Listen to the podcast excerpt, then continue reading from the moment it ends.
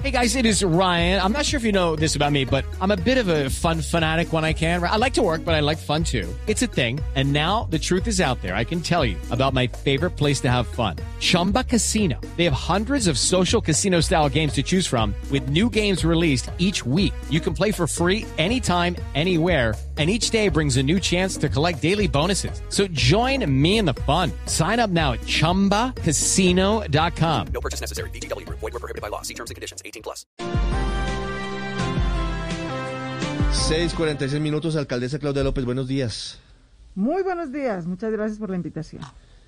¿Me pueden ayudar a acercarle un poquito? Ahí ya, ya se quitó el tapabocas por unos segundos, tomando la alcaldesa aquí en la cabina. Alcaldesa, fina- lejitos. finalmente, bueno, primero quiero, quiero decirles a los oyentes que la alcaldesa aquí acaba de soltar la carcajada porque vio la caricatura de Matador en el tiempo en la que se ve una botella de cerveza gigante, la alcaldesa Claudia López con un destapador, eh, y entonces en la caricatura dice, oiga, no se lleve el destapador, y sale la alcaldesa con, con el destapador en la mano, llevándoselo de, malas, mi hermano. Y aquí la alcaldesa soltó la risa.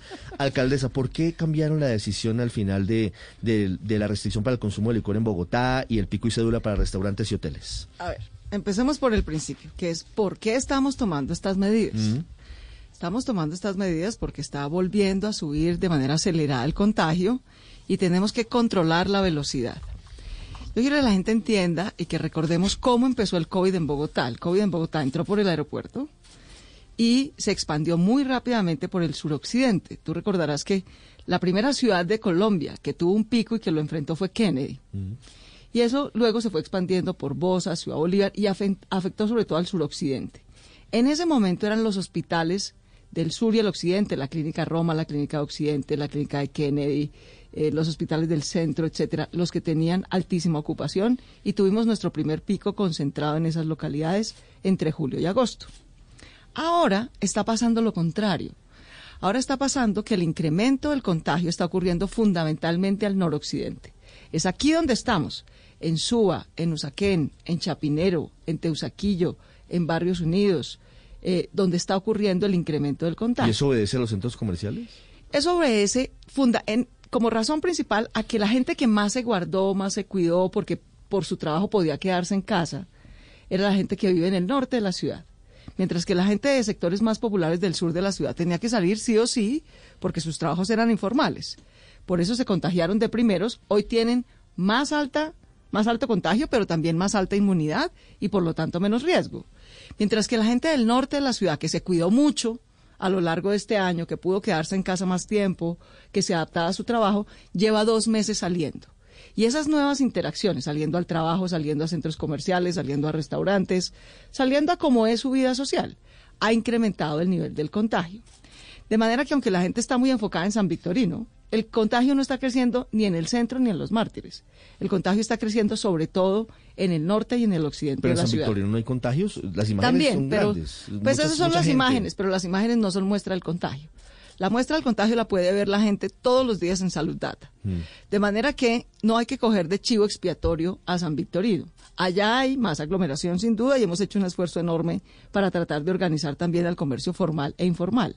Pero la tasa de incremento del contagio grande se está presentando de la 26 para el norte, no de la 26 para el sur, por como te digo que evolucionó la pandemia. De manera que por eso tuvimos que poner pico y cédula para bajar el nivel de aglomeración en centros comerciales, en general en zonas comerciales. Y el otro gran riesgo de contagio que tenemos en este momento son las interacciones familiares. Fíjate que nosotros, por ejemplo, logramos pasar el Día de la Madre, por ejemplo, que era un gran riesgo en mayo de que se disparara el contagio porque la gente prefirió no ver a su mamá, que se lo pedimos, ¿cierto? Verla por Zoom, pero no hacer esa reunión familiar en ese momento. En junio, cuando llegó el Día del Padre, logramos hacer más o menos lo mismo. Cuando llegó en septiembre, no sé, el Día del Amor y la Amistad, mm, ya la gente fue un poquito menos, menos juiciosa en esas interacciones. La gente se ha venido es normal, es normal que haya un poquito de cansancio. Ha sido un año difícil, han sido muchas restricciones, pero sobre todo Navidad es realmente una fecha muy especial que convoca a toda la familia. Por eso hemos tomado cinco medidas muy concretas. Lo primero que le pedimos a la gente, y mucha gente lo ha hecho, y eso nos ayuda, le dijimos a la gente, mire, no aguantamos 15 días de reuniones familiares todos los días. Por favor, no hagan novenas presenciales, más bien sacrifiquen la novena presencial y guardemos ese cupo epidemiológico para la cena de Navidad o la cena de fin de año. Mucha gente lo ha hecho y eso nos ayuda. Y la gente que va a ir, por ejemplo, a visitar a los papás o a los abuelos, usted también sugería un Correcto. autoaislamiento Esa fue de ocho días. la antes. segunda medida. Si usted se va a ver, usted que no vive, yo por ejemplo, no vivo con mi mamá, ¿verdad? ¿La quiero ver el 24? Por supuesto, quisiera verla el 24. Entonces, tres, dos medidas muy simples recomendamos. La gente que no vive con sus papás o sus abuelos y los quiere ver el 24 o el 31, por favor aíslese voluntariamente una semana antes, de manera tal que la Navidad no termine en que contagiamos a los mamás, a los papás o a los abuelos, sino en que los cuidamos. La tercera medida es no hagamos fiestas. Yo lo lamento mucho, pero no estamos. La gente no se cuida, mi hermano, y no se pone bien el tapabocas en sano juicio. Calcule prendida, menos, ¿no? Entonces necesitamos controlar el consumo de alcohol. Por eso suspendimos y prohibimos la venta y consumo de alcohol en espacio público desde hoy a la medianoche hasta el domingo a la medianoche. Domingo, porque el domingo es el partido de la final del fútbol Claro, porque colombiano. es que además, ¿no? O sea, como si ya no tuviéramos Navidad, además tenemos final del fútbol, o sea, otro riesgo. Entonces, por eso lo vamos a hacer hasta el domingo. En cambio, cuando se llegue el 30 y el 31, lo vamos a tener desde el 30 a la medianoche hasta el primero a la medianoche, porque ya no tenemos ese fin de semana fútbol. Entonces, tenemos que suspender la venta y consumo de alcohol. Tenemos que tener pico y cédula para bajar el nivel de aglomeración y circulación de la gente en, zonas comerciales, tanto formales como informales. Y tenemos sobre todo que tener mucho cuidado en las reuniones familiares. Que sea solamente la del círculo familiar chiquito, papá, mamá, hermanos, ya. Si es que viven con los abuelos, bueno, con los abuelos. No es que van a traer al amigo que no han visto, al primo, a los tíos, entonces se forma una manada pues de 50 con mucho riesgo. El círculo familiar chiquito, una cena más bien zanahoria, poco licor, para que mantengamos las medidas de cuidado, mantengamos el lavado de manos, mantengamos aún dentro de casa el distanciamiento y el uso del tapabocas. Sí, alcaldesa, en el tema de venta y consumo de licor ah, hubo unos cambios que anoche se dieron a conocer. Primero, pues que, que se empieza más tarde, empezaba realmente hoy a las 0 horas, pero empezará finalmente el 24 Hoy a a las la 0 horas. Exactamente, hoy a la medianoche. Hoy a la medianoche. Pero además de ello se habilita el consumo y la venta a domicilio de licor. Eso nunca estuvo suspendido. Eso nunca estuvo Ah, suspendido. entonces no hubo claridad sobre el tema, porque pensamos que era prácticamente una restricción a total. Nosotros nunca hemos, nunca hemos suspendido, digamos, no es, no es ley seca, eh, como cuando hay elecciones. Cuando hay elecciones usted no puede tomar ni por dentro ni por fuera de su casa. En este caso, perfecto, tómese un guarito si quiere o un vinito, pero manténgase sobrio, mi hermano, de verdad. Mantener las medidas de autocuidado con la gente en sano juicio es difícil. A la gente se toma tres tragos, se le olvida, se quita el tapabocas, se arranca a abrazar, saca la fiesta, pone un bafle, llama a los vecinos. O sea, de verdad hay que tratar de mantener las medidas de autocontrol. Y por eso hemos prohibido además las fiestas. Nada de sacar el bafle en el- la calle, en el barrio, para armar parranda entre toda la cuadra. No podemos hacer eso desafortunadamente. Es Navidad, sí, pero es Navidad en pandemia. Bueno, en este momento tenemos 61, casi 62% de ocupación en UCI COVID. Ha y subido 74, bastante. claro que ha En subido. Los últimos ocho días estábamos Nosotros en teníamos 54, 53%. hasta inicios de diciembre teníamos 53% Claro, más o menos, claro. que hemos subido casi 10 puntos en dos en 20 días. Y por eso tenemos que controlarlo. Y yo también les digo, tenemos que tener un poquito de conciencia. ¿Quiénes nos han cuidado? Los médicos y enfermeras, pero ellos también merecen tener una Navidad sin tantos sobresaltos y un año nuevo sin tantos sobresaltos.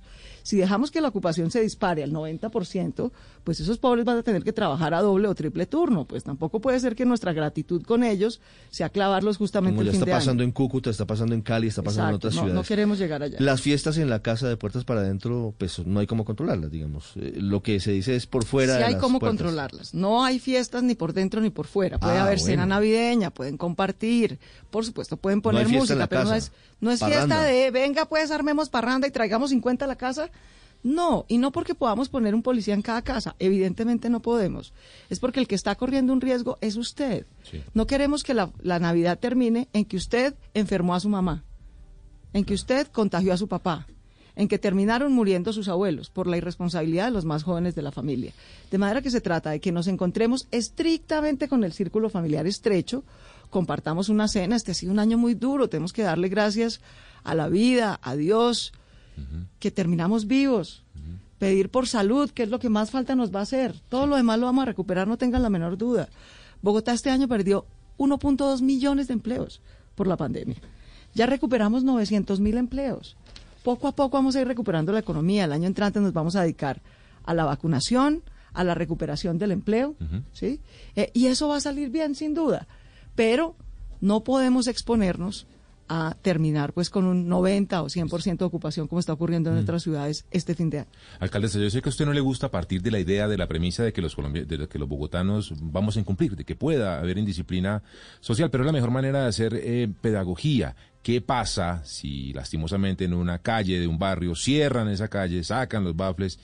¿A qué se enfrenta la gente? Llega la policía y ¿qué va a pasar? ¿Cuál Pues va a ser en vez de la pasar acción? Navidad con su familia, usted va a terminar retenido en el centro de traslado por protección, por ser un riesgo para usted y su familia.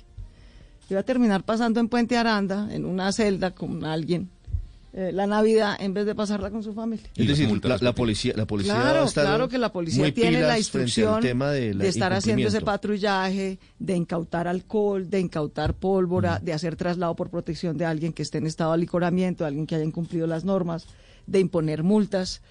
Pero miren, yo sé que ustedes siempre me dicen, y, y- y los medios sacan la foto del de allí, del que no está cumpliendo y del que no se puso bien el tapabocas, y eso está bien, a la gente cuando no lo hace bien hay que llamarle la atención.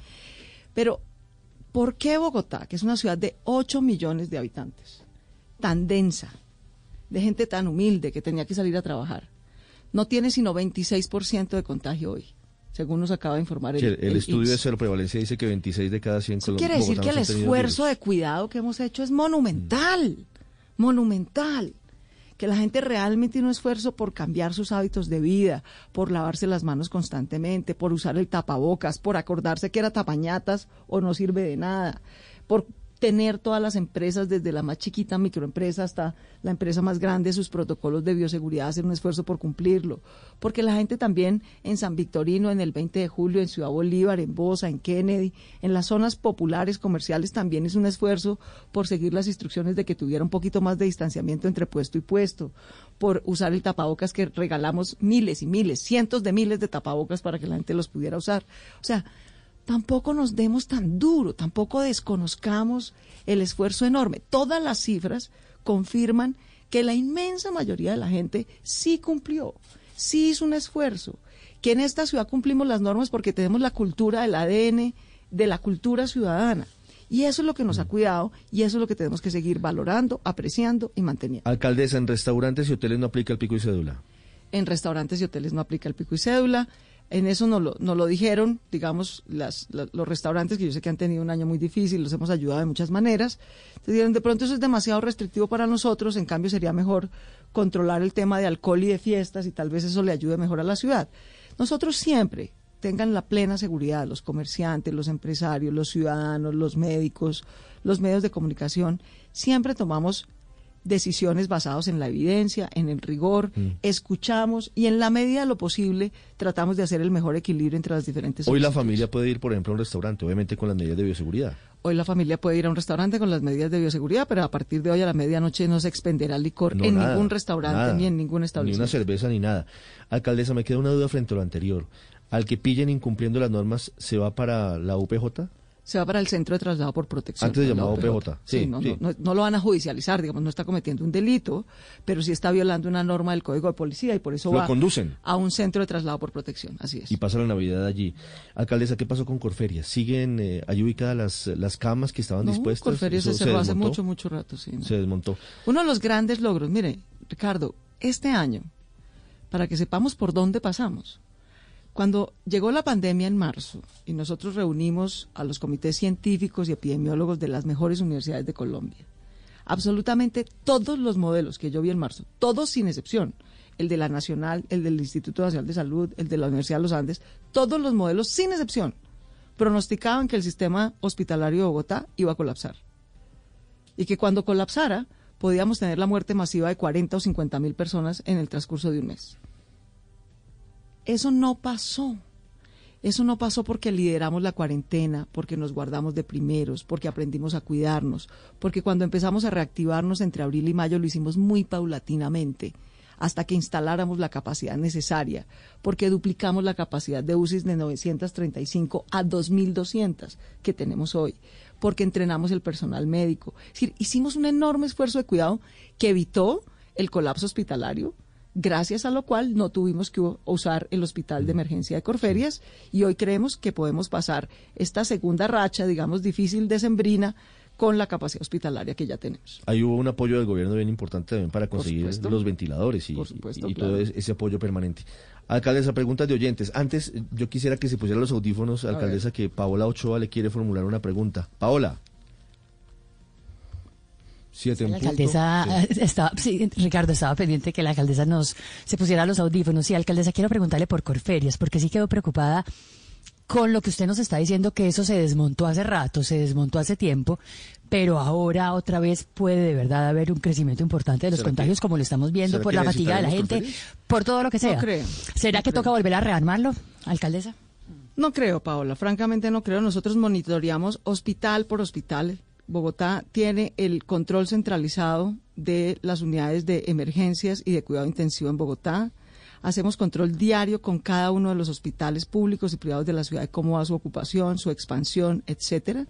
Y no, no creemos que eso toque hacerlo. Ahora, también te diría que si en algún momento toca hacerlo, esa es una capacidad que nosotros podemos volver a instalar en cuestión de días. Pero no creemos que se necesite. Alcaldesa, muchas preguntas de oyentes. Los que tenían compradas eh, boletas, tiquetes para el cine y que tienen pico y cédula, Qué pena, pero no.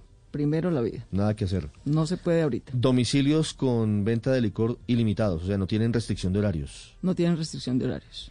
¿Qué va a pasar con los colegios en enero? A pesar del pico, ¿se mantiene el regreso a clases Mire, formal? Qué bueno que me preguntas eso, porque esa es otra de las razones por las que también no podemos dejar que esto se desmadre ahorita. O sea, va a subir, va a subir, yo no digo que no.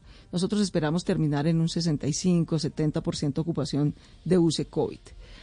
¿Por qué tampoco? Mire, si alguien hizo un sacrificio por nosotros, por cuidarnos a todos, a toda la sociedad, fueron los niños y las niñas de nuestra sociedad. Tuvieron sus parques cerrados, fueron los que menos pudieron salir en todo el año, tuvieron sus colegios, no pudieron interactuar con sus amigos, con sus profesores. Ahora nosotros, todos, los adultos, tenemos que hacer un sacrificio por ellos el año entrante. Y es que nuestra prioridad a finales de enero, principios de febrero, es que los niños puedan volver de manera gradual, progresiva y segura a la educación. El costo que ellos han pagado es enorme. Esa es otra de las razones por las cuales no podemos permitir un diciembre de desmadre. Porque entonces se nos agrava la situación, nos va a consumir todo enero, todo febrero, y los niños van a terminar en que hasta después de Semana Santa podrán ir al colegio. No, señores, tenemos que ser considerados con todos. Tener un repunte, pero relativamente controlado, de manera que a finales de enero la situación vaya mejorando en vez de empeorando y los niños puedan de manera gradual, progresiva y segura volver a su colegio. Alcaldesa, más preguntas de oyentes. Yo sé que es casuística y que la respuesta es la misma, pero un oyente preocupado dice, ¿los museos también tienen pico y cédula? Todo tiene, Todo. todo, establecimiento A público excepción y de privado tiene restaurantes pico y y cédula, a recepción de esta- restaurantes, hoteles, farmacias y el sistema de salud y las funerarias, obviamente. Alcaldesa, acaba de confirmar el viceministro de Salud, Luis Alexander Moscoso, que habrá un eh, sitio para el microcongelador, ultracongelación de las vacunas contra el COVID-19 en la zona franca en Bogotá. Ya, ya dieron a conocer, digamos, en dónde van a estar ubicados esos refrigeradores. ¿Cómo va a ser el proceso de vacunación en Bogotá? Hoy tengo justamente una reunión con él. Nosotros, el, el señor ministro de Salud, eh, que se reunió con nosotros eh, justo el día que hizo el anuncio con los alcaldes de ciudades capitales, eh, nos confirmó que va a haber ocho centros de refrigeración en el país, ocho centros regionales para distribuir. En Bogotá va a haber dos, uno en la zona franca, que va a administrar el Ministerio de Salud, y otro en la Secretaría de Salud de Bogotá, que va a administrar Bogotá. Eh, y a partir de esos dos puntos organizaremos toda la logística. Este va a ser el plan de vacunación masiva más grande en la historia de Colombia. Para que tú tengas una idea en Bogotá, en Bogotá en el año, de todas las vacunas, de las decenas de vacunas que hay, vacunamos al año a 3.8 millones de personas, más o menos. Eh, para COVID vamos a, a vacunar cerca de 5 millones de personas eh, ¿no? en un año. Y no vamos a dejar de aplicar las otras 3.8 de todo lo demás, obviamente. 5 millones de personas el primer año de vacunas en Bogotá. Eso es lo que esperamos. Esa es la ¿sí? previsión. Esa es la previsión porque el señor ministro de Salud ya consiguió 20 millones de vacunas, ¿verdad? Que cubre más o menos a la mitad de la población y ellos esperan en el primer semestre del año entrante concretar más o menos los otros 20 millones de vacunas que hacen falta para vacunar al resto de la población y llegar a cubrimiento universal. De manera que va a ser año, un año hiperdesafiante. Nosotros, todos los alcaldes de ciudades capitales y en general de los municipios, tenemos que organizar la logística, la refrigeración, la convocatoria de la gente, la inscripción, el seguimiento y la vigilancia farmacológica. Esto tenemos que hacerle un seguimiento a la gente. ¿Cómo le fue después de la vacuna? No es simplemente ponérsela y despacharlo es ponérsela y hacerle un seguimiento. ¿Cómo le fue? ¿Tuvo efectos secundarios? ¿No? ¿Cómo se sintió? Hacer investigación científica. Esta es una gran oportunidad para Colombia. Y en eso tenemos ese propósito con el Ministerio de Salud y Bogotá. Y es que Colombia perdió la capacidad de producir vacunas en mala hora en el año 2001. De esta pandemia nos tiene que quedar. Bogotá tiene los recursos para comprometerse a que le ayudemos a Colombia a volver a producir vacunas, incluidas estas vacunas. De manera que no solamente vamos a tratar de eh, hacer toda la logística, sino que tenemos recursos de investigación, vigilancia farmacológica, eh, vigilancia médica, obviamente, y de investigación científica para que volvamos a construir en Bogotá con el Ministerio de Salud, con la comunidad científica, con la comunidad académica de Bogotá, la capacidad de que Colombia vuelva a producir vacunas. ¿Hay fecha para iniciar el piloto de vacunación contra el COVID en Bogotá? No, no lo han confirmado hasta ahora, pero justamente hoy al mediodía tengo reunión con la con el señor viceministro de Salud eh, para, para ver si, si, si empezamos ese piloto, cuándo sería, con cuántas, etcétera. Hablemos de la logística, alcaldesa. El gobierno ha dicho que va a ser a través de la base de datos de, del sistema de salud y de la aplicación Corona App, en donde se va a hacer esta administración, trazabilidad, las citas que la gente va a pedir o la postulación que hace para administrar su vacuna. Usted comenta que el ministerio va a tener un centro de acopio y el distrito otro. ¿Cómo va a ser para los bogotanos? ¿Va a ser también a través de Gabo o solamente el Ministerio de Salud va a hacer esa, esa administración? No, la vamos a hacer directamente nosotros. O sea, las vacunas las administramos los entes territoriales, que somos las autoridades territoriales de salud. Toda la logística, la vacunación, la convocatoria, el seguimiento a quienes se vacunaron, lo vamos a hacer las autoridades sanitarias locales, en este caso la Secretaría de Salud de Bogotá.